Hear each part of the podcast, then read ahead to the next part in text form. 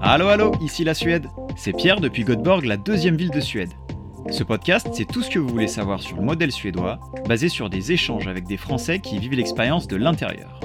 Avec mes invités, on va essayer de déconstruire des mythes et rétablir quelques vérités. On va passer en revue les subtilités, les nuances et les paradoxes de ce modèle proche du nôtre, mais à la fois très éloigné sur certains aspects. Ça sera sous forme de discussions décontractées et tant qu'à faire avec le sourire. Aujourd'hui, je discute avec Cindy Falquet. Elle est française et depuis quelque temps, elle est aussi suédoise. Elle a découvert la Suède en 2009, elle était venue pour 6 mois dans le cadre de ses études, et 14 ans après, elle habite toujours dans le pays. Elle a travaillé à l'ambassade de France en Suède en tant qu'attachée de presse puis conseillère à la santé et aux affaires sociales, et elle travaille maintenant pour le Parti écologique suédois en tant que conseillère politique à la mairie de Stockholm en charge de l'environnement et du climat. Avec Cindy, on a discuté du climat politique actuel en Suède, de modèle social, d'engagement et évidemment d'écologie. On a aussi eu une discussion vraiment intéressante sur la position délicate des politiques qui sont dans le système mais qui veulent faire changer les choses. Visiblement, c'est pas si facile que ça d'être dans le parti politique écolo au pays de Greta Thunberg. On a nuancé quelques aspects, mais surtout on a conclu sur ce qui avance dans le bon sens et ce qui permet d'être optimiste. Cet épisode fait partie des premiers épisodes d'une longue série, j'espère. L'idée c'est de collecter des témoignages et des expériences. Chaque épisode sera un point de vue à un instant donné et mis bout à bout, ça nous apportera des pistes et des clés de compréhension pour comprendre plus en détail et plus en nuance le modèle suédois. Et si vous voulez vous imprégner un peu plus de la Suède, je vous invite à me rejoindre sur Instagram. Le compte s'appelle comme le podcast, ici la Suède. S'il y a des sujets pertinents ou des invités qui vous paraissent intéressants, je suis toujours preneur, même si je peux vous dire que la wishlist des invités est déjà bien garnie. Dans tous les cas, je suis toujours partant pour discuter avec vous. Maintenant, place à l'épisode. Salut Cindy, c'est vraiment cool de t'avoir euh, dans, l'épisode aujourd'hui. Euh, on prend l'entretien en français ou en suédois? Bah, peu importe, comme tu veux. Le, français, c'est quand même la langue maternelle, mais euh, si tu, si tu veux faire en suédois, il n'y a pas de problème. J'arriverai pas à le suivre euh, en suédois. non, surtout qu'aujourd'hui, on aura des sujets un peu pointus et je pense que c'est cool de, le faire en français. Mais n'empêche que des fois, je, sur Instagram, je suis pas mal de comptes suédois et notamment les tiens. Ça me fait des petits mots de vocabulaire en plus. ouais. C'est pas mal. heureuse de contribuer. ouais, ouais, ouais. ouais. Euh, donc du coup, en préparant un petit peu l'épisode, on a listé des sujets et euh, ça va être euh, passionnant, ça va être dense, je pense. Mais bon, merci beaucoup. L'idée, l'état d'esprit de ce podcast, c'était d'avoir les experts sur les sujets. Et je pense que bah, je, suis, je suis content que tu puisses partager avec nous ton, ton expérience. Merci, du coup, je, je, je, peux me, me prendre le titre d'expert, c'est sympa. Ouais, ouais, allez, allez, on l'offre. un cadeau. Est-ce que tu veux, euh, est-ce que tu veux commencer par te présenter un petit peu qui tu es, qu'est-ce que tu fais, et puis ton lien avec euh, avec la Suède? Ouais, bien sûr. Eh ben, je, je m'appelle Cindy Falquet. Je suis euh, originaire de Savoie, de la petite vallée de la Maurienne. cette année, je vais avoir 36 ans. Ça me fait toujours un peu bizarre de, de, me rendre compte que le temps passe. Les années passent. Ouais. Ouais, les années passent, c'est ça. Donc, je vais avoir 36 ans. À la base, je suis. Euh, donc, j'ai fait mes classes à Sciences Po à, Grenoble. Donc, je, j'ai un diplôme de sciences politiques avec une, une majeure, en fait, euh, qui s'intéresse à euh, la durabilité sociale, même si à l'époque, ça s'appelait pas comme ça. C'est plutôt les modèles de protection sociale, etc. Et euh, j'ai fait un cours en fait qui s'intéressait au, euh, système de protection sociale en Europe, donc une, analyse comparative croisée qui m'a ouvert les yeux euh, sur la Suède forcément, puisqu'on parlait de la Suède et du Danemark. Et c'est un peu ça qui a planté la, petite graine de la curiosité vis-à-vis -vis de la Suède dans mon esprit, et qui après m'a m'a engagé à partir en fait en Erasmus pendant six mois pour voir si vraiment c'était possible qu'un pays soit aussi euh, progressiste, euh, si vraiment c'était possible que qu'on mette en place euh, et qu'on applique vraiment des politiques familiales qui aillent de l'avant comme ça, que l'égalité des genres soit vraiment à des niveaux de développement si avancés que qu'on le prétendait dans ce cours-là. Donc c'est un, un, peu ça qui a été mon vecteur d'arrivée en Suède. Et je suis passée, j'ai pris le pas en fait en 2009 en Erasmus. Et puis après je suis revenue en 2010 m'y installer c'était il y a 13 ans. Depuis, euh, j'ai rencontré celui qui, euh, qui va devenir mon mari cet été et qui est aussi le papa de notre petite fille Vega qui a eu, qui va avoir 18 mois là bientôt. Donc euh, voilà, ça c'est moi. D'un point de vue pro, je travaille pour les Verts le Parti vert de Suède, depuis sept ans. Donc, je suis vraiment dans la longueur. Et je suis conseillère politique auprès de la vice-maire en charge de l'environnement et du climat de la ville de Stockholm. C'est ma cinquième année à ce poste-là. Voilà. Et sinon, dans la vie, quand euh, je suis pas au travail ou avec ma famille, j'aime bien euh, faire du sport, courir, euh, me promener dans la nature. Et je suis une dévoreuse de livres. Voilà, pour moi. Sport dans la nature à la suédoise, quoi. Ouais, c'est ça. Mais ça date de hein, je tiens à le préciser. ouais, ouais. Et petite question aussi qu'on pose souvent aux gens qui sont dans le pays depuis longtemps. Est-ce que tu te considères maintenant plus suédoise ou plus française? Mmh. Alors pour l'anecdote, je suis franco-suédoise puisque depuis euh, novembre dernier, je suis, j'ai la nationalité suédoise. Et euh, en fait, euh, moi, je botte en touche. Je dis ni l'un ni l'autre, mon capitaine, parce que non, mais pour moi, c'est ça rejoint aussi ma ma philosophie de vie générale. Si tu veux, je, suis née en France. Hein, j'ai grandi en France jusqu'à mon 23e anniversaire. Mes parents sont français, c'est la langue qu'on parle, etc. Donc, ça m'a forgé. C'est vraiment c'est un aspect culturel pour moi, mais, mais euh, je me reconnais pas vraiment dans, euh, dans cette histoire de, Forcément, il y a un bagage culturel, mais pour moi, c'est pas, euh, pas un élément fondamental de qui je suis en tant que personne. On a, tous des intérêts en tant qu'individu, etc., des choses qui nous font battre le cœur et d'autres non, des façons de se comporter qui, qui sont hyper variables d'un individu à l'autre. Donc, j'ai un peu du mal à, à me reconnaître dans genre plus française, plus suédoise. Euh, voilà, enfin moi, je crois vachement au projet européen et je, je trouve qu'il y a pas mal de constantes, euh, même culturelles, qui sont, qui moi me parlent au niveau euh, européen. Après, de la même façon qu'il y a des choses qui m'ont formée quand j'étais petite et que j'ai grandi et qui sont traditionnellement vues comme plus françaises, il y a aussi des choses qui, en tant qu'adulte, puisque moi j'ai choisi de, de, venir habiter en Suède et de, mmh. de, de, me réaliser ici, de, de travailler. J'ai jamais bossé en France, j'ai jamais eu un, un, boulot avec une fiche de salaire en France. Hein, c'est mon premier vrai travail, ça a été en Suède. Donc, le pays qui m'a construit et la culture environnante majoritaire qui m'a construite, elle est, elle est suédoise. Il y a plein de valeurs dans lesquelles je me sens plus à l'aise ici. Voilà, après, il y, a certaines façons de vivre qu'on pourrait dire sont que j'ai, que moi et ma famille avons, qui on pourrait dire sont héritées de, de la France. Par exemple, les heures des repas, tu vois, on est, nous, on est, on est plus, ouais, on est plus continentaux. Euh, c'est pas possible pour nous de manger à 5 heures d'après-midi. Enfin, c'est pas, voilà, on n'a pas faim juste quoi. On se couche tard. Euh, on a, on a des façons de vivre qui sont peut-être plus continentales par rapport à ce qui est la norme ici, mais d'un autre côté, euh, les aspects, voilà, égalité, euh, les rapports à la maison, euh, la façon dont on voit l'éducation de notre fille, par exemple, c'est plus traditionnellement suédois, quoi. Mais, ouais. Ok, donc c'est un bottage en touche un peu orienté quand même. Hein. ouais, c'est un bottage en touche orienté. Ah, ok. Bon, super. Je voulais aussi voir avec toi pour définir un peu les bases, là, ce qu'on va parler un petit peu de modèle social, politique et tout ça. Mmh. Est-ce que tu saurais définir l'état du climat politique en Suède actuellement et aussi euh, la fameuse phrase qu'on peut entendre un peu de partout, c'est l'extrême droite qui est au pouvoir en Suède. Est-ce que tu hmm. saurais nuancer ça? Ouais, nuancer. Alors, euh, ce qui s'est passé, donc déjà en Suède, il y a des élections générales tous les quatre ans. C'est-à-dire que le même jour, on va voter pour les municipales, les régionales et les législatives. Et donc euh, là, les dernières en date, elles ont, elles ont eu lieu en septembre 2022. Euh, et euh, à cette occasion, ben, en fait, le, le, gouvernement en place de l'époque, qui était un gouvernement minoritaire social-démocrate, a perdu les élections parce qu'en fait, comme c'est au cours des législatives qu'on détermine la majorité qui, parlementaire qui permet ensuite de, de nommer le, le, gouvernement sur cette base-là. Et depuis quand même trois mandats, on a du mal à trouver des, majorités claires euh, au Parlement. C'est le cas un peu dans, pas mal de pays d'Europe. Hein, donc en France, c'est pareil. on a du mal à avoir des, majorités claires euh, au Parlement, en tout cas.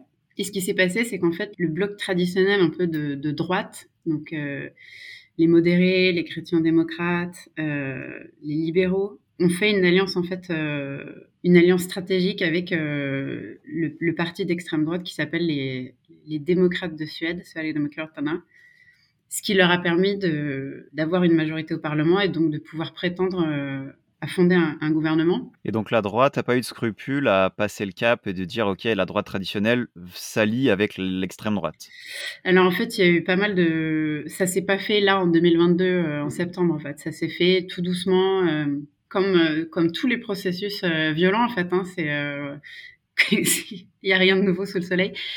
Il y, a des, il y a des petits caps qui ont été passés au cours des, des peut-être 4-5 dernières années. Par exemple, le leader modéré qui est aujourd'hui donc le, le, premier ministre de la Suède, qui s'appelle Ulf euh, avait, euh, il y a quelques années, dit, promis à une des, des dernières euh, survivantes de la Shoah que jamais au grand jamais il y aurait de collaboration entre son parti et les démocrates de Suède. Bon, bah forcément, maintenant, c'était con de sa part de faire autant de, de foin médiatique autour de ça parce que du coup, il a, il a manqué forcément à sa parole et maintenant, il s'est concrétisé. Hein. Ils, ont, ils ont eu besoin des démocrates de Suède pour faire leur projet politique et euh, sans eux, ils n'auraient jamais pu accéder au pouvoir. Donc, ils sont vraiment ce qui ce qu'il faut euh, la nuance à apporter peut-être. Donc, c'est vrai que les démocrates de Suède euh, dictent aujourd'hui le, ton des réformes politiques, du débat quand même d'opinion.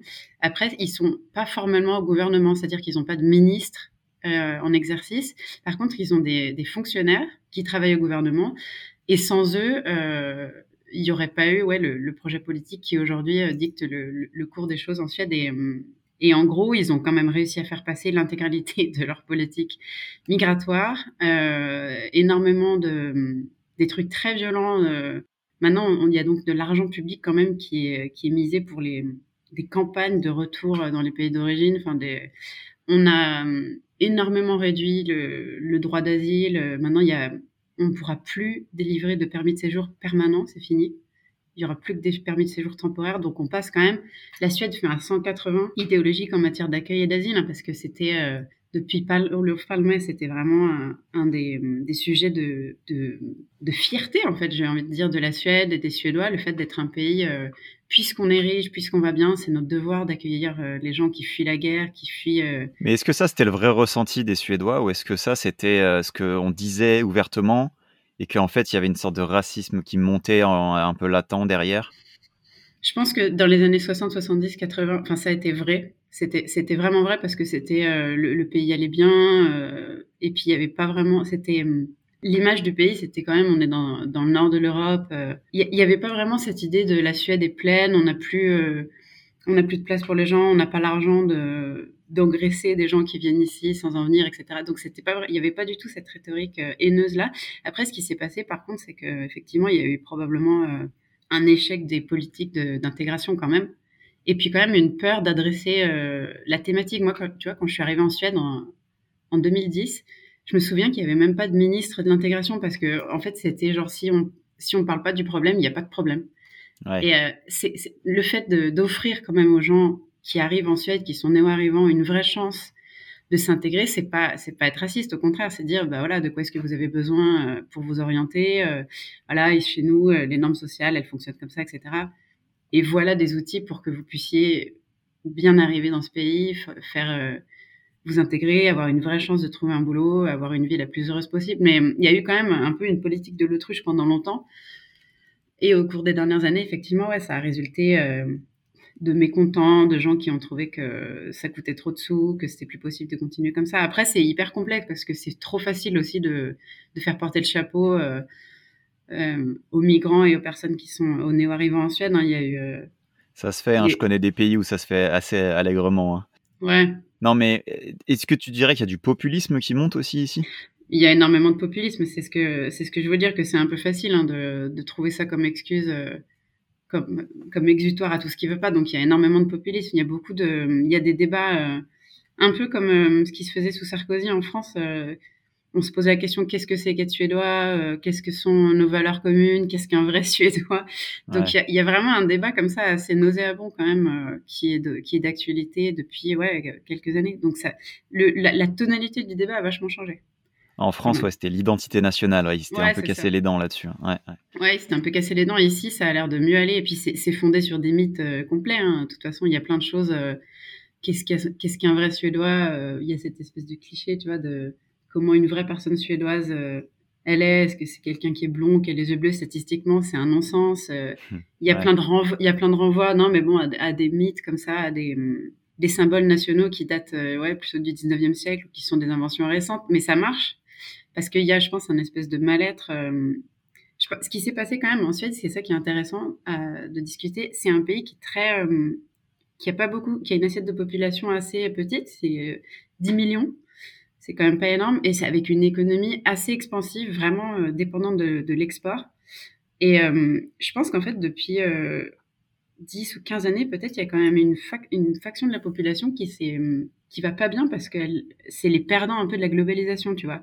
C'est des gens qui ont qui ont pas réussi euh, à trouver des emplois ou qui sont euh, vraiment pas bien payés dans un en même temps que le niveau de vie général en Suède augmente euh, énormément. Donc il y a quand même c'est le pays d'Europe où les, les, gaps sociaux augmentent le plus parce qu'avant c'était une société assez homogène, etc. Et aujourd'hui il y a des gens quand même qui deviennent très très riches, mais il y a aussi des gens qui deviennent très très pauvres. Et ça c'est un peu nouveau pour la Suède. Donc je pense que ça, ça a quand même créé un terreau un peu idéal pour, le populisme. Et puis après, faut pas, voilà, les, les, démocrates de Suède, on peut pas non plus dire euh, se, se, planquer, tu vois. Quand je dis nous, c'est les autres partis suédois, on peut pas se planquer en disant ah mais c'est parce que voilà c'est situationnel, quoi. Il y a cette situation-là, donc eux, paf, ils ont eu un terreau arabe, ils ont pu planter leurs graines populistes et ça marche bien. Il y a aussi qu'ils ont fait un travail de communication systématique. Apparemment, ils sont plus doués pour faire passer leur message que euh, nous, les autres partis euh, traditionnels, entre guillemets, euh, ou moins extrêmes du, paysage de l'échiquier politique. Donc c'est hyper complexe. Mais ouais, complètement. Il y a énormément de populisme. La Suède a fait un 180 sur énormément de, choses qu'on prenait pour acquises, notamment ouais, la politique d'intégration, la politique d'accueil. Et je pense que les prochaines étapes, ça sera euh, de, détricoter ce qu'aujourd'hui on prend pour acquis dans le modèle social, de protection mmh sociale. Mmh. Est-ce que d'ailleurs tu veux donner un peu de détails sur ce modèle social suédois et quels sont les piliers de, du fameux modèle suédois quand on, quand on entend ça un peu au sens large mmh. Côté un peu, on disait égalité homme-femme, euh, la politique familiale, peut-être euh, l'intégration des, des, vagues mmh. d'immigration? Bah alors, c'est une vaste question, mais de façon très globale, euh, on peut dire que c'est un pays qui est basé sur le, système de protection sociale est basé beaucoup sur des assurances individuelles. Donc, il n'y a pas de notion, par exemple, de foyer fiscal, euh, comme il, pouvait être le cas euh, en France. Il n'y a pas, euh, on est imposé individuellement et on a des droits qui nous sont qui nous sont ouverts parce que on existe. En gros, par exemple, juste pour pour donner un exemple qui peut-être est parlant, le, tous les petits Suédois ont droit, au moment où ils veulent étudier à l'université, à une bourse, ça s'appelle le CSN, une bourse aux études en fait. Elle est accessible à tout le monde, quels que soient les revenus des parents. Et c'est pour, euh, c'est basé sur l'idée qu'en fait, euh, le jeune qui a envie d'étudier, il a le droit d'avoir euh, cette aide-là parce qu'il est jeune et qu'il a envie d'étudier. Voilà, on le, les revenus des parents ont rien à faire dans l'équation. Et c'est intéressant parce qu'on pourrait se dire bon, c'est quand même pas très juste. Il y a des jeunes qui en ont plus besoin que d'autres, et c'est vrai. Mais dans un sens, c'est vraiment on, on, parle souvent du triangle euh, comme ça entre l'État, l'individu et la famille en affaires sociales. Mhm. Et en France, par exemple, entre l'individu et la famille, les liens sont souvent plus étroits et il y a une distance un peu plus grande vis-à-vis de l'État. En Suède, c'est un peu l'inverse. L'État et l'individu sont quand même, euh, ils sont balises, ils sont très proches et on essaye de s'écarter de la famille pour que l'individu puisse euh, jouir de ses libertés le plus possible. Et c'est un ça, c'est un choix politique, mais c'est un choix qui coûte cher peut-être au pays. C'est un choix qui coûte cher, mais en même temps, on a pensé, c'était une analyse assez euh, ouais, libérale où on se dit que l'individu a le droit de se réaliser, qu'il faut qu'il se libère des carcans familiaux. Et c'est vrai dans un sens parce que le, la protection, l'aide que les familles peuvent apporter, c'est super. Il y a aussi beaucoup de gens déjà qui n'ont jamais accès, où euh, cette aide, souvent, elle est, euh, elle est soumise à conditions. Ouais, si tu viens d'une famille aisée, euh, moi j'ai des amis hein, dont les, les, parents, par exemple, on leur a dit bah non, il faut que tu sois avocat ou machin, médecin, etc. Sinon, une école d'art c'est hors de question. Et ces gens-là ont pu quand même prendre leurs ailes parce que bah, il y a des, des, chambres étudiantes qui sont accessibles à tout, qui étaient accessibles à tout le monde, puisque maintenant c'était, là c'était il y a 15 ans. Aujourd'hui c'est plus compliqué. Mais il y a cette aide financière qui est qui est proposée par l'État et l'accès à du logement étudiant. Et donc ça permet aux gens de, juste de, de se libérer et de pouvoir avoir euh, un parcours de carrière qui leur est propre. Et je trouve que c'est une, euh, c'est une pensée qui est quand même assez sympathique. Après, il y a, on dit souvent qu'il y a le revers de médaille, que c'est une, population très isolée, que du coup les liens familiaux sont distendus, etc. Il y a quand même vachement de clichés là-dedans euh, qui sont qui sont pas vrais. Mais tout ça pour exemplifier le fait que c'est basé sur beaucoup d'assurances individuelles et c'est le cas aussi aussi pour les politiques familiales. Hein c'est un peu le peut-être la politique qui est la plus connue à l'étranger, mais quand un couple a un enfant, eh bien, on, a, on a le droit donc à 480 jours de congés parentaux par enfant qui sont à répartir librement entre les deux parents, sauf qu'en fait, on, réserve aussi 90 jours par parent. Donc le parent 1 doit prendre 90 jours et l'autre 90 aussi. Si, euh, si on choisit de ne pas prendre ces jours-là, ils sont non transférables à l'autre parent. Et en fait, donc c'était euh, l'idée, hein, c'était d'inciter les papas à prendre euh, au moins trois de congé parental pour s'occuper de leur de leur gamin. Mais du coup, c'est hyper intéressant parce que déjà ça ça replace l'enfant au centre en disant que c'est aux parents de s'en occuper jusqu'à ses un an et puis ça ça permet quand même de créer des modèles plus égalitaire, parce qu'en France, c'est sympa la réforme euh, avec ouais, 28 jours de congé parental, mais c'est pour les papas, mais c'est pas suffisant. Puis c'est quand même euh, c'est méprisant, je trouve, vis-à-vis des pères, c'est dire que vous avez un rôle accessoire, alors qu'on sait très bien que les enfants ont besoin d'avoir des liens euh, émotionnels avec les deux parents quand il y a deux parents dans la famille. Ouais, mais je crois que même en France, ils avaient mis un nombre de jours obligatoire et j'avais vu des mouvements qui criaient au scandale. Comment on peut obliger un papa à rester trois jours à la maison? Il criait au scandale, mais c'était hallucinant. C'est un ah autre monde. C'est vraiment un autre monde. Après, en Suède, euh, tu vois, pour nuancer un peu le truc, il y a quand même. Euh, on, est, on est passé en dessous de 70, mais il y a quand même. La, plupart des jours de congés parentaux sont quand même toujours pris par les mamans. Hein. On est, euh, on est toujours pas bon. On est à 70% contre 30% par les papas. Donc c'est. On rame toujours aussi le sujet qui arrive derrière par rapport à égalité homme-femme. La Suède est souvent donnée en exemple. Euh, qu'est-ce qu'il y a à dire dessus? Qu'est-ce que tu pourrais euh, commenter?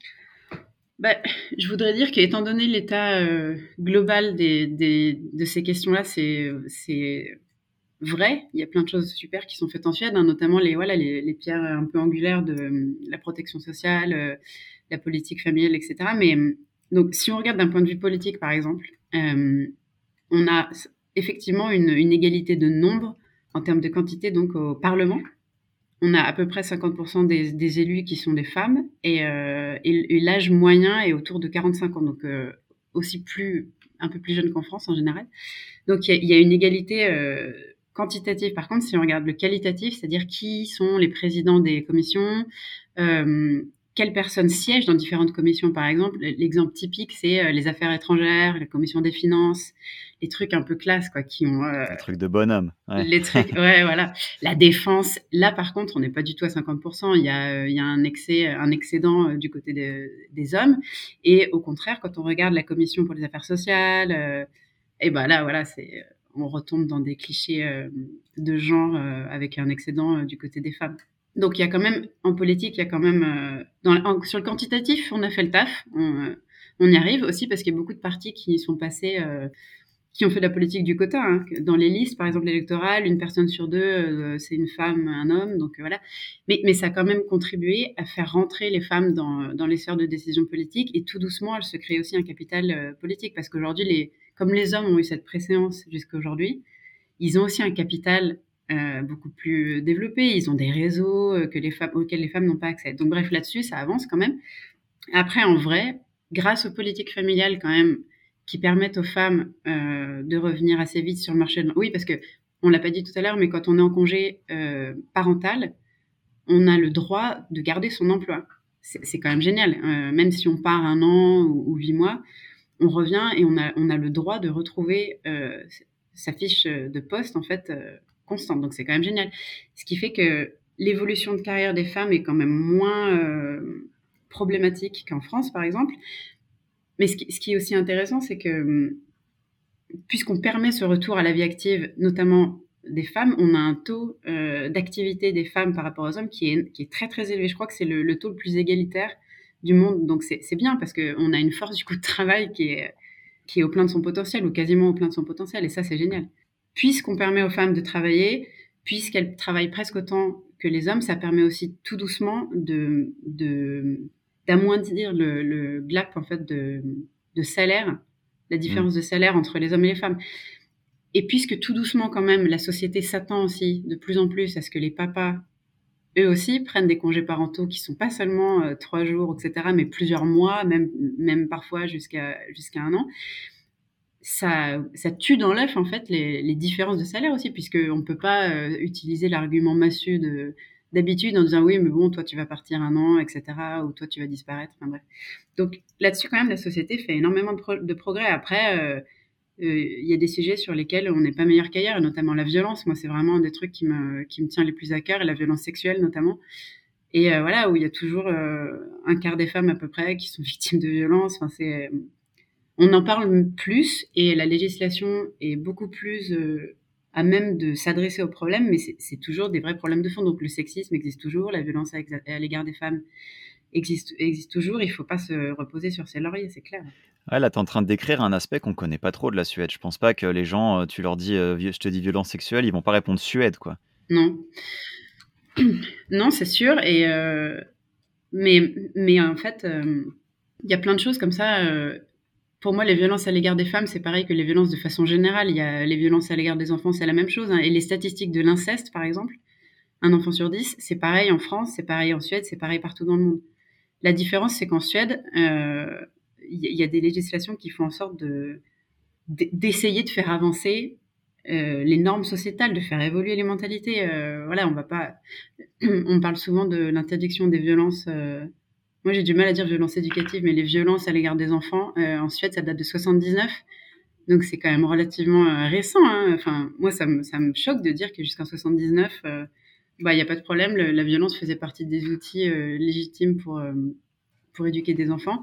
Et de la même façon que ça a fait quand même évoluer les mentalités, qu'aujourd'hui, on arrive à une société plus apaisée, qui a vraiment, qui condamne fermement et généralement la violence comme comme outil de la parentalité, et eh ben en 2018, tu vois, il y a cette fameuse loi sur euh, le consentement qui a été passée au, Parlement qui dit en gros que euh, on n'a pas accès au, corps de quelqu'un d'autre par défaut. C'est-à-dire que si on n'a pas un oui clair de quelqu'un, que ça soit verbal ou que ça soit par le langage corporel pour avoir une relation sexuelle, et eh ben par défaut c'est non.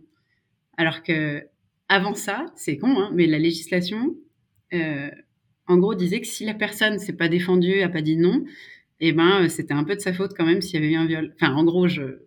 Ouais, c'est hallucinant. C'est un concept que j'essaie d'apprendre à mon fils de deux ans et demi maintenant, hein, que euh, si c'est pas oui, c'est non. C'est ça, c'est ça. C'est ça, parce que pour le moment, quand même, en, France notamment, le débat, c'est beaucoup euh, un non, c'est un non, mais c'est pas la même chose. Mmh. On n'a pas, voilà. Et, donc, tout ça pour dire que, tu vois, ces gros problèmes de société, ils existent aussi en Suède. La différence, je trouve, c'est quand même, on a osé avoir le courage de les prendre à bras le corps et faire en sorte de, mettre en place en tout cas des, législations qui vont dans le bon sens. Ça, c'est la. Ça ne veut pas dire que les problèmes ils disparaissent, mais tout doucement, ça porte ses fruits. On voit clairement hein, les, violences sur les enfants, ça existe en Suède aussi, mais de façon générale, ça va quand même beaucoup mieux. Oui, bien sûr. Euh, rien, rien comparable à mon avis avec la France, mais.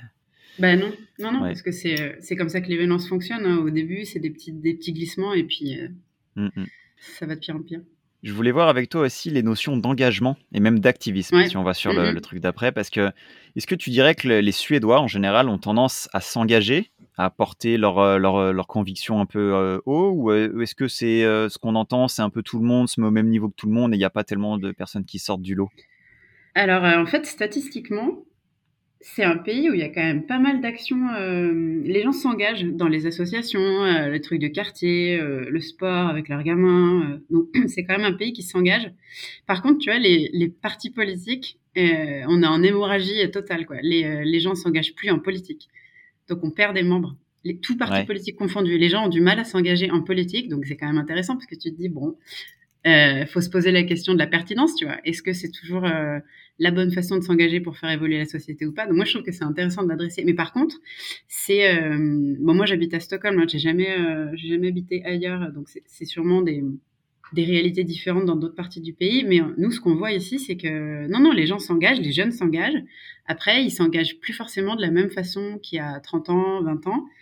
Les gens s'engagent sur des projets. Par exemple, en ce moment, il y a le projet Aurora, en gros, pour faire que l'État soit condamné pour inaction climatique, comme euh, mm. ça a été le cas en France, voilà. Et donc, euh, on voit qu'il y a une il y a une vraie conscience et il y a une vraie volonté de faire changer les choses. Quoi. Le, ce, que, ce à quoi tu fais référence, c'est Yann Telorgan. En gros, dire euh, tu vas, vas surtout pas croire que tu es quelqu'un de spécial. voilà. Et c'est quelque chose qui était, je pense, plus prédominant dans la Suède très homogène des années 60-70. Aujourd'hui, ça, ça a quand même vachement évolué et et ils sont pas si bien rangés que ça, les, les Suédois. ils osent aussi. Après, il n'y a pas une culture de la, de la manif comme ça a été le cas en France, mais je trouve que de plus. la grève, tu veux dire? Ouais, ouais, puis même de, même de la manif, quoi. De mm. la grève, surtout pas, mais c'est parce qu'il y a des partenaires sociaux qui font qu'il n'y en a pas besoin, en fait. Enfin, les, les conflits, ils sont résolus avant d'en arriver euh, à la confrontation violente qu'une grève est. Mm. Mais par contre, euh, je trouve que les gens, je sais pas si c'est pareil à Göteborg, mais ici, j'ai l'impression, tu vois, depuis des 13 ans, enfin, il y a 13 ans que je suis en Suède et je vois que les gens descendent de plus en plus dans la rue quand même. Ah, ok. Ouais. ça, euh, les... ça manifeste de plus en plus. Donc, je trouve que ça évolue aussi, quoi. Il y a un aspect générationnel. Tu dirais que les jeunes vont plus dans la rue? Parce que je trouve qu'il y a des sortes de conflits générationnels et quand tu disais la politique, la politique c'était un, c'était un moyen de faire avancer les choses peut-être il y a 15 ans et maintenant les gens mm. disent non mais moi la politique j'y crois plus du tout et je ne vais mm. pas aller là-dessus quoi. Ben ouais malheureusement ouais non mais c'est euh, je pense que tu as raison et euh, et effectivement, les jeunes, euh, moi, c'est ce qui me fait aussi peur dans un sens, parce qu'il y a cet engagement énorme qu'on rencontre de la part de la jeunesse, notamment sur les questions d'environnement et de climat, mais aussi de mmh. justice sociale. Et en même temps, comme tu dis, un ton hyper désabusé où, en gros, la politique a fini de les décevoir. Quoi. Et pourtant, on n'en est pas. Enfin, c'est quand même vachement plus transparent ici et vachement plus proche des habitants qu'en France. Hein. C'est. ouais.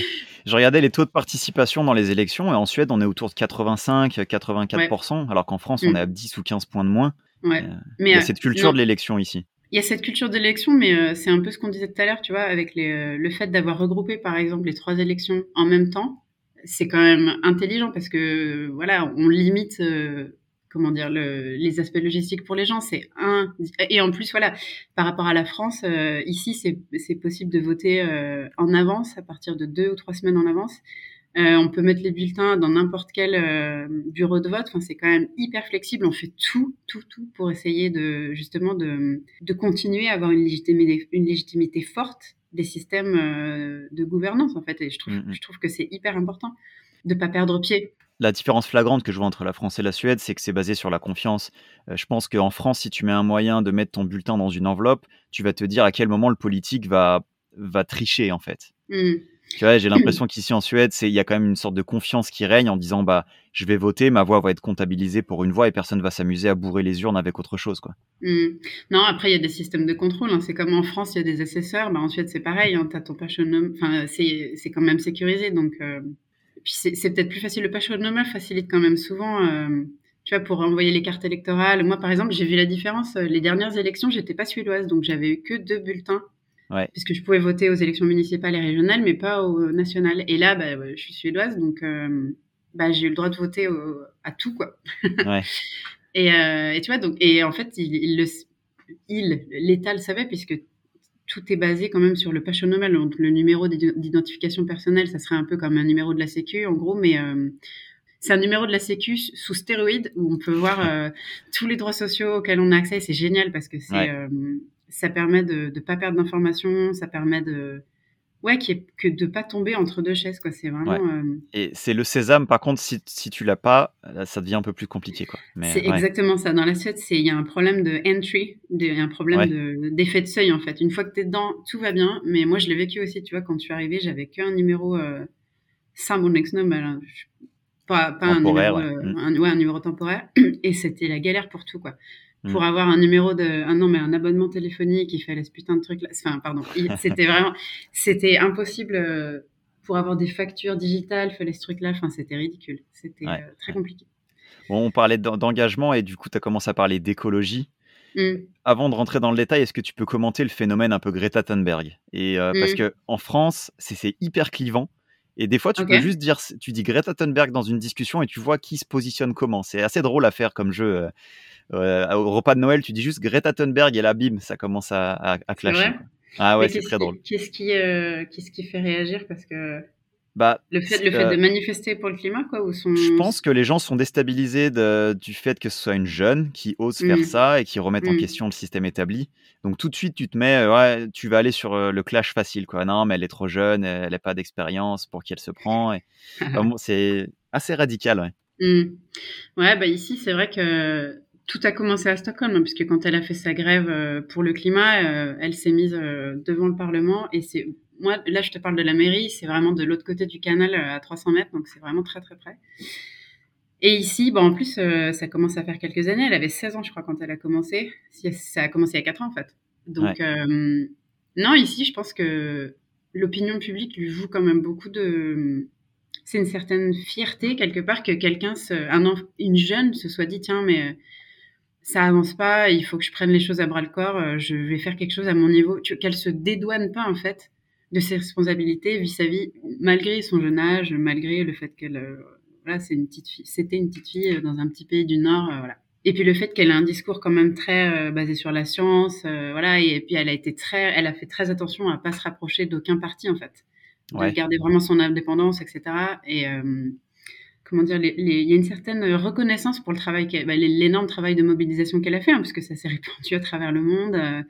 et puis il y a vraiment une mobilisation massive. Après, moi je t'avoue que c'est difficile pour moi d'avoir une vision objective euh, ou, neutre du phénomène, parce que moi, je te, parle en tant que politique et engagée dans un parti euh, qui, qui, défend les idées écologistes. Et moi, ce qui me, ce qui me fait de la, tu vois, on est dans un système, en tout cas en Suède, où euh, il y a des élections, c'est démocratique, etc. Et qu'on le veuille ou non, à un moment, on est obligé de faire un choix. C'est-à-dire, si, on veut que les choses avancent, euh, il faut mettre au pouvoir des gens qui défendent les mêmes idées que celles qui à nous nous paraissent importantes. Et tu vois, ce qui, moi, me frustre, c'est qu'on n'arrive pas à canaliser cet énorme engagement que Greta et d'autres ont généré autour euh, des, questions d'environnement, de climat, etc. Et je sais pas si c'est pas parce que, en partie, le message qu'ils ont, c'est quand même, euh, en gros, les politiques sont des bons à rien. on tape quand même sur tout le monde tout le temps, tu vois. Et moi, ce qui me fait un peu chier, quand même, pour être très franche, c'est qu'il y a quand même des gens de petits partis, notamment le mien, tu vois, qui essayent de faire du mieux qu'ils peuvent, qui sont à contre-courant tout le temps qui sont euh, qui sont très seuls tout le temps, tout le temps, tout le temps, tout le temps, et qu'en fait on est mangé à la même euh, à la même sauce que tous les autres, tu vois. Donc c'est un peu, c'est hyper ingrat. Et en fait, euh, tu vois, moi je suis je suis quand même passé un peu d'un moment où, ok, c'est génial, il mobilise l'opinion, enfin il va pouvoir se passer quelque chose, à une grande désillusion parce qu'en fait j'ai l'impression que tous les partis y ont perdu, même les, les pauvres pecnos qui essayent vraiment de faire avancer, de faire avancer les choses. Donc c'est, je pense qu'il y aura un avant et un après Greta, tu vois. C'est vraiment, elle a ouvert les yeux à énormément de monde. Mais euh, si, je sais pas, peut-être que dans ce cas-là, il faut changer les méthodes de, gouvernance, peut-être qu'il faut euh, abroger euh, les partis politiques et la façon dont les pays sont gouvernés maintenant, mais, mais on n'y est pas encore. Donc, soit on fait une transition qui va dans la confrontation, tu vois, où on casse tout et il y a beaucoup de gens qui vont souffrir, soit on se dit, tiens, on va encore avoir besoin un peu des partis politiques et du coup, il faudrait peut-être un peu nuancer le, discours quand même, quoi. Parce que moi, c'est ça qui me fait peur, c'est que tu vois, c'est hyper difficile de mobiliser des gens à l'intérieur des partis, c'est difficile de, de faire en sorte que les gens osent prendre des, des, engagements au sein des partis et des responsabilités à haut niveau, en partie parce qu'il y a une, un climat de société assez délétère où, euh, en gros, il n'y a plus de confiance envers les politiques. Euh, on pense que, que l'inaction, c'est vraiment... Euh, c'est compliqué parce que c'est une faute collective, c'est vrai. Mm. Mais je trouve que c'est dangereux de ne pas avoir de nuance dans sa, dans sa condamnation tu vois, générale de, de toutes les personnes qui sont en politique. C'est quand même, c'est quand même un peu gros. ouais, bah, elle, se euh, positionne, ouais, elle se positionne mm. comme ça. Clairement que le, système n'est pas à la hauteur. Ça, c'est son, mm. Non, et ça, ça c'est vrai. Ça, c'est vrai. Donc, c'est pas elle, c'est pas elle le problème. Si tu veux, c'est la façon dont. Euh, peut-être que ça a été récupéré un peu de façon anarchiste en disant bah on casse tout et euh, tous les politiques sont des cons. Et moi je trouve que quand on vit, tu vois, une société qui est basée sur la confiance, de cette confiance, on, prend quand même des gros risques. Ouais. C'était quoi les tendances, là, le, parti Green euh, en Suède? Parce qu'en France, si je me souviens bien, ça avait, fait un peu, euh, ça avait fait un peu le buzz il y a quelques années. Et puis le fait que les, les partis traditionnels récupèrent un peu le sujet, ça avait mm. laissé moins de place aux partis écolo en France, en tout cas. Est-ce que c'est un peu mm. les mêmes tendances en Suède? Bah ouais, c'est Tragedy of the Common.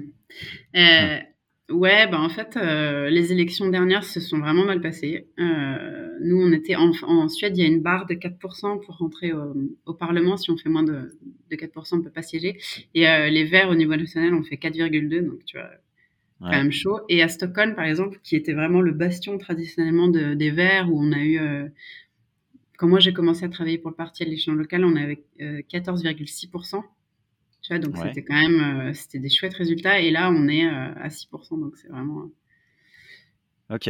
En local. Qu'est-ce qui, qui, explique ça? Bah, il y a pas mal de trucs. Euh, déjà, il y a une partie où en 2014, les Verts sont passés au gouvernement et ont été tout simplement été là en 2015 quand il y a eu la crise migratoire en fait où la Suède a commencé à prendre les premières mesures en fait très très dures en termes d'asile et d'accueil et qu'en fait en Suède, euh, la base électorale du, Parti vert, c'est bien sûr des gens qui ont une approche holistique de la politique. Donc, euh, euh, la générosité, la solidarité, en fait, entre les pour les populations à venir et pour toutes les personnes qui sont présentes sur le globe, ça fait vraiment partie de l'idéologie verte.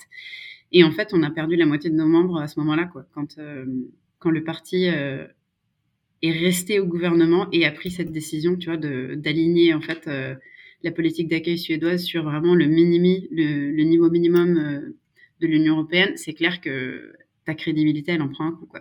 Ouais. Et, euh, et, après ça, on n'est jamais remonté à des niveaux, euh, à des niveaux comme avant en termes de, de membres. Donc c'est clair que c'est la crédibilité, elle, elle, en a pris un bon coup. Et après, je sais pas, je pense que le, les, les, Verts, en tout cas en Suède, ont, ont effectivement contribué à mettre les sujets un peu au cœur de l'actualité, mais que depuis, euh, en tout cas, c'est l'analyse que nous, on en fait. On a un discours qui est euh, illisible. C'est-à-dire qu'il y a beaucoup de trucs techniques. Euh, c'est vraiment. tu as peut-être entendu l'expression euh, fille Le langage de fille. En fait, c'est des termes techniques, des trucs hyper pas lisibles pour le grand public qui fait que. Mm. Il y a beaucoup de gens qui se sentent exclus des débats. Mais après, tu vois, je pensais justement sur mon petit vélo ce matin, quand je pensais qu'on allait s'appeler là pour discuter de tout ça, qu'il y a aussi eu un narratif, en fait, en Suède, euh, qui est un pays qui économiquement, euh, depuis les années, après la crise des années 90, est quand même allé très bien. On en parlait tout à l'heure avec une économie expansive, des grandes boîtes, alors que c'est un super petit pays. Et on a quand même accepté, tu vois, le narratif de, euh, en Suède, étant donné qu'on est riche et qu'on a une économie qui va bien, on a l'argent de faire des investissements pour le climat, pour l'écologie, etc. Mais quand on dit ça, tu vois, quelque part, on se laisse enfermé en fait déjà bon dans une logique euh, consumériste, productiviste, etc., mais aussi dans une logique de on a, on a l'argent de faire ces investissements que euh, quand l'économie va bien parce qu'en fait c'est pas prioritaire. Ouais. Tu vois, mm. on a considéré, ça veut dire quoi? Ça veut dire que ça fait pas partie de euh, la société du welfare. Quoi. On se dit que adapter un pays à la crise climatique ou faire en sorte, en tout cas, de réduire les émissions le plus possible, ça fait pas partie des priorités. On le fait que si on a des sous. Et moi, tu vois, je me suis rendu compte qu'en fait, euh, cette, cette logique-là, ce narratif-là, il se retrouve à tous les échelons locaux. Par exemple, là maintenant, bah, clairement, avec l'inflation, etc., euh, c'est une envolée des prix. Donc, tous les, toutes les infrastructures, tous les investissements qui sont à faire, euh, c'est énorme. Planter des arbres, ça coûte cher. Les entretenir, ça coûte cher. Enfin, voilà. Et on se retrouve avec cet argument-là que ah ouais, mais bon, on n'a plus trop d'argent, donc en fait, on va pas pouvoir le faire. Comme si c'était pas prioritaire, tu vois. Donc, moi, j'ai l'impression que c'est ça le problème. C'est qu'en fait, on s'est laissé aveugler par cette espèce de. On s'est planqué derrière cette logique de euh, l'économie va bien, donc on peut faire ses investissements. Tu vois? Ouais, c'est hyper intéressant comme analyse. Ouais. Ben, en fait, euh, je me suis dit, sinon, si vraiment on l'avait placé au centre des préoccupations, déjà, on n'aurait plus le système économique qu'on a aujourd'hui. On serait sorti, tu vois, des, des, modèles économiques linéaires, etc. On serait dans des choses beaucoup plus circulaires. On y arrive. Hein. À Stockholm, mm. par exemple, on bosse beaucoup avec ça. Mais quand même, euh, on s'est laissé emprisonner là-dedans et on a continué, tu vois, de mettre en opposition la vision traditionnelle de qu'est-ce que le welfare, la société de redistribution, euh, les aspects plus sociaux et euh, l'environnement, euh, l'écologie, etc. Alors que l'un ne va pas sans l'autre. On peut pas, on peut pas, peut pas stopper la crise climatique si les gens ne vont pas bien. Et l'idée, c'est pas de, faire augmenter le, le, paupérisme. Et pourquoi ça a été un problème, du coup, pour en revenir à pourquoi ça va pas pour les Verts, c'est que si on accepte ce narratif-là tu vois, on fait des investissements quand on a de l'argent. On dit aussi qu'en fait, l'environnement et l'écologie, c'est un truc de riche, quoi. Et, euh, et, et, en fait, c'est quand même souvent ce qu'on nous reproche, tu vois, le, la bouffe bio, c'est un truc de bobo, ça coûte cher, euh, tout le monde n'a pas l'argent d'eux. Et ce qui est vrai aujourd'hui, ça devrait pas être le cas, ça devrait être interdit euh, de, de, laisser aux gens bah, que les boutiques soient pleines de bouffe de, remplies de pesticides et de produits dangereux. Enfin, c'est un scandale. Et les gens qui ont, qui ont des petits revenus sont les premiers touchés. Donc, il y a vraiment un aspect euh, durabilité sociale. Mais pour moi, c'est ça, c'est qu'on a en fait, on s'est laissé bouffer par euh, ouais, un espèce de un narratif euh, pervers, en fait, qui a joué contre nous. Parce que du coup, s'il n'y a pas besoin de revoir l'ordre des priorités, bah, tous les autres partis peuvent faire semblant d'avoir d'être de mettre un peu de verre à droite à gauche, tu vois. Ils, je sais pas, ils recyclent leur papier, donc du coup, ils peuvent continuer à, à, ouais, je vois, le greenwashing par excellence. non, mais c'est ça, c'est ça, parce que du coup, on n'a pas, on n'a pas présenté pour de vrai ce qu'est l'écologie, la perspective en fait, l'idéologie verte tu vois, où c'est vraiment, il faut repenser les sociétés parce que telles qu'elles fonctionnent aujourd'hui, c'est pas durable. Est-ce que tu sens qu'il va y avoir, euh, parce que là, ce que tu dis, ce que j'entends un peu entre les lignes, c'est que le modèle suédois, c'était un peu euh, reposé sur ses lauriers en disant nous, on est green, nous, on est, on accueille, etc. Et qu'on on se rend compte que c'était peut-être pas le cas ces dernières années. Est-ce que tu sens qu'il va y avoir un changement, qu'on va revenir sur un peu le, rationnel ben, là, par exemple, tu vois, ouais, enfin le rationnel, euh, on va revenir en arrière en tout cas, c'est clair. Hein. Là, avec le gouvernement qui est en place actuellement, par exemple, il n'y a pas de politique environnementale, il y a une politique climatique qui se résume, qui se résume en fait à une politique pro-nucléaire. Donc, tu vois, les sujets environnement-climat ont été résumés au climat et le climat a été résumé au nucléaire. Donc, on se retrouve avec ça. Il y a, il y a plein de, de scandales, tu vois, même des autorités la haute autorité suédoise pour euh, la conservation de l'environnement qui euh, en, gros, on leur a divisé de moitié leur, leur budget pour la conservation de, bah, par exemple, des zones humides, pour, euh, pour l'entretien des, des forêts, des, des espaces verts, pour respecter la biodiversité, etc. Et parce qu'en fait, parce qu'on comprend pas ces sujets, tu vois, au fond. Donc, c'est pas, pas un retour vers le rationnel, c'est juste qu'on a laissé ce narratif qui a fait en fait, qui a gratté la surface un peu de ce qu'est l'idéologie verte pour prendre des aspects un peu phares, genre ouais, recycler les sacs en plastique ou ce genre de choses. Et on a laissé faire. Et du coup, aujourd'hui, quand, euh, quand on se rend compte que bah ouais, l'économie se casse la gueule, les gens ont peur, on fait euh, retour en arrière, on se replie tous dans la coquille. Et ce qui reste, c'est vraiment ces trucs de surface qu'on avait accepté en fait que que le débat de société, dont le débat de société s'est emparé. Donc c'est ouais, il y a, en ce moment effectivement, on est on est machine arrière toute quoi. Ouais, pas mal de combats à mener alors. Ouais. Ah bah complètement. Puis des, des combats de profondeur quoi, de dire mm. qu'il on fait, il faut plus faire euh, de surface, il faut vraiment réformer en, profondeur. Mais là, ça va être compliqué, ouais, c'est clair. Ouais. Bon Cindy, tu sais quoi, je m'y fais jamais, mais euh, là on arrive sur la fin de l'épisode, ça passe vite. Je pense qu'on pourra encore en parler pendant au moins une heure. Euh, mais c'est hyper intéressant. On a parlé politique, écologie, modèle social, engagement, hyper large. Je voudrais voir, moi, pour finir sur une dernière note un petit peu positive, un petit peu optimiste. Euh, dans, parmi tous les combats que tu, tu mènes euh, de front, c'est lesquels que tu vois le bouger le plus vite et dans la meilleure direction? De se dire, OK, on avance et on va au bon endroit. C'est une bonne question. Alors, paradoxalement, tu vois, ben, j'ai envie de te dire quand même, l'environnement grâce à l'Europe. ok, ouais. Ouais, en fait, euh, depuis, euh, parce que c'est ça qui est génial avec le Parlement européen, comme il n'y a pas de majorité claire, c'est des majorités qui sont redéfinies euh, en fonction des projets qui sont proposés, ce qui laisse, ce qui peut faire peur a priori, en fait non, parce que c'est vachement plus, c'est un travail en fait de, il faut arriver à convaincre des gens que ta proposition elle est bien, etc. Et en fait, depuis quelques mois, tous les trucs porteurs d'espoir, toutes les grandes avancées, j'ai l'impression que tout vient d'Europe, tu vois. Il y, a, euh, il y a quelques mois, il y a eu cette, euh, bah, la loi en fait pour le consentement euh, sexuel, tu vois, qui avait été portée par la Commission, donc énorme pas en avant. Là dernièrement, l'Europe a fait une proposition de d'interdire en fait les produits dangereux par groupe de produits, donc le PFAS, des trucs comme ça, plutôt que de faire du un produit à la fois et puis en fait, euh, l'industrie nous propose quelque chose de quasiment aussi euh, nocif, mais qu'on n'a pas eu le temps d'interdire, donc il se passe des années, etc.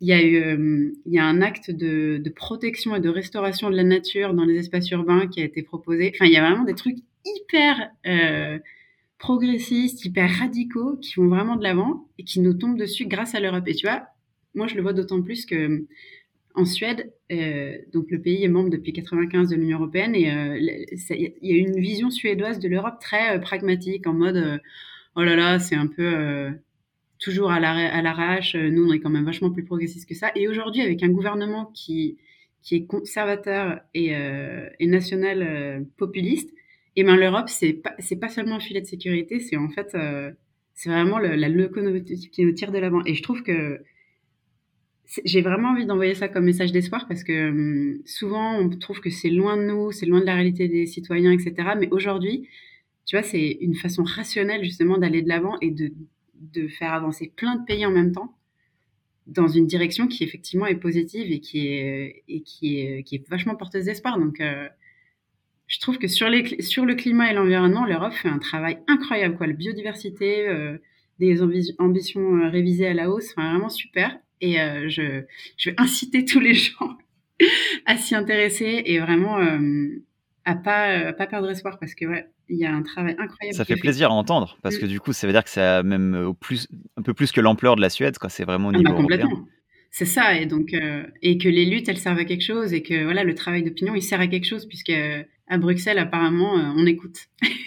ouais, c'est cool. Écoute, super mot de la fin. Merci beaucoup pour bah, aujourd'hui. merci. merci à toi Pierre. J'ai vraiment apprécié enregistrer cet épisode avec Cindy et j'espère que ça vous a plu aussi. C'est vraiment l'esprit que je veux donner à ce podcast. On parle de vrais sujets dans la bonne humeur. L'idée, c'est de s'intéresser aux piliers principaux qui fondent ce modèle social scandinave. Évidemment, ça serait ambitieux, voire même prétentieux de vouloir le saisir, le résumer et le simplifier. Le modèle suédois est plus complexe qu'on peut le percevoir et c'est ça qui est passionnant. Pour info, ça bosse dur en backstage et d'autres épisodes sont dans les tuyaux. On va parler de la place de l'enfance, du système éducatif, de la langue française en Suède, le système de santé, la French Touch dans l'artisanat, la Suède comparée à ses voisins scandinaves, changer de vie en Laponie et plein d'autres sujets. Encore une fois, s'il y a des sujets qui vous intéressent, venez me le glisser à l'oreille sur Instagram. Et pour m'aider à diffuser le modèle suédois sur Spotify ou Apple Podcast, ça serait hyper cool si vous allez y mettre 5 étoiles. Merci à vous, c'était Pierre depuis Godborg dans le podcast Ici la Suède.